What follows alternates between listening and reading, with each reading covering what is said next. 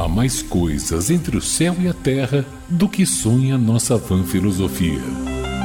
A economia da salvação, com Biagio Talento. Olá, ouvintes da metrópole. Confrarias, ordens terceiras e irmandades religiosas foram e são instituições cooperativas e mutualistas que tiveram e têm papel social e religioso relevantes em cidades de maioria católica como Salvador. Algumas dessas instituições eram formadas por escravos e afrodescendentes livres, muitos dos quais tiveram suas cartas de alforria compradas por essas confrarias que prestavam todo tipo de assistência. Mas havia no passado um item fundamental nos estatutos estatutos das organizações leigas religiosas, dar um sepultamento digno aos seus integrantes e familiares. Por isso, um dos grandes chamarizes para convencer as pessoas a se associar às irmandades eram os cortejos fúnebres que percorriam o centro de Salvador. Quanto mais pompa e participantes, melhor. Essa disputa entre as instituições religiosas nem sempre foi pacífica.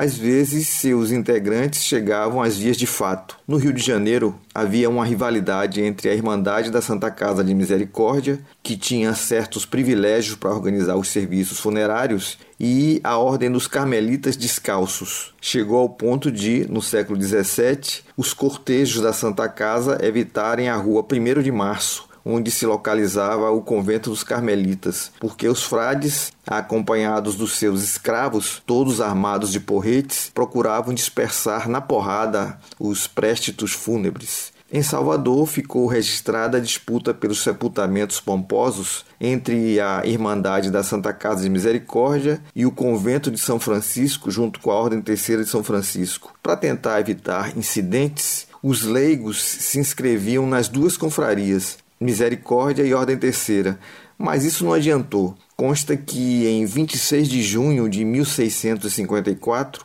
os integrantes da Misericórdia acompanhavam o cortejo fúnebre do filho de um irmão da Ordem Terceira, mas o menino não era inscrito na ordem. Então, os frades do Mosteiro de São Francisco atacaram o cortejo, abriram o esquife e levaram o corpo para ser sepultado no convento franciscano e não na igreja da Ordem Terceira. No ano seguinte, outro incidente. Quando a Irmandade da Misericórdia seguia para a Igreja da Ordem Terceira de São Francisco com a intenção de sepultar um integrante das duas confrarias, apareceu o advogado Domingos Ferraz de Souza, armado de pistolas, ameaçando os participantes do cortejo fúnebre, barrando a entrada dos irmãos da Misericórdia na igreja. Eles então deram meia volta, cruzaram o terreiro de Jesus e foram sepultar o defunto na Catedral Basílica. Pelo que se vê, até para se chegar ao local do descanso eterno era complicado. Biagio Talento, jornalista.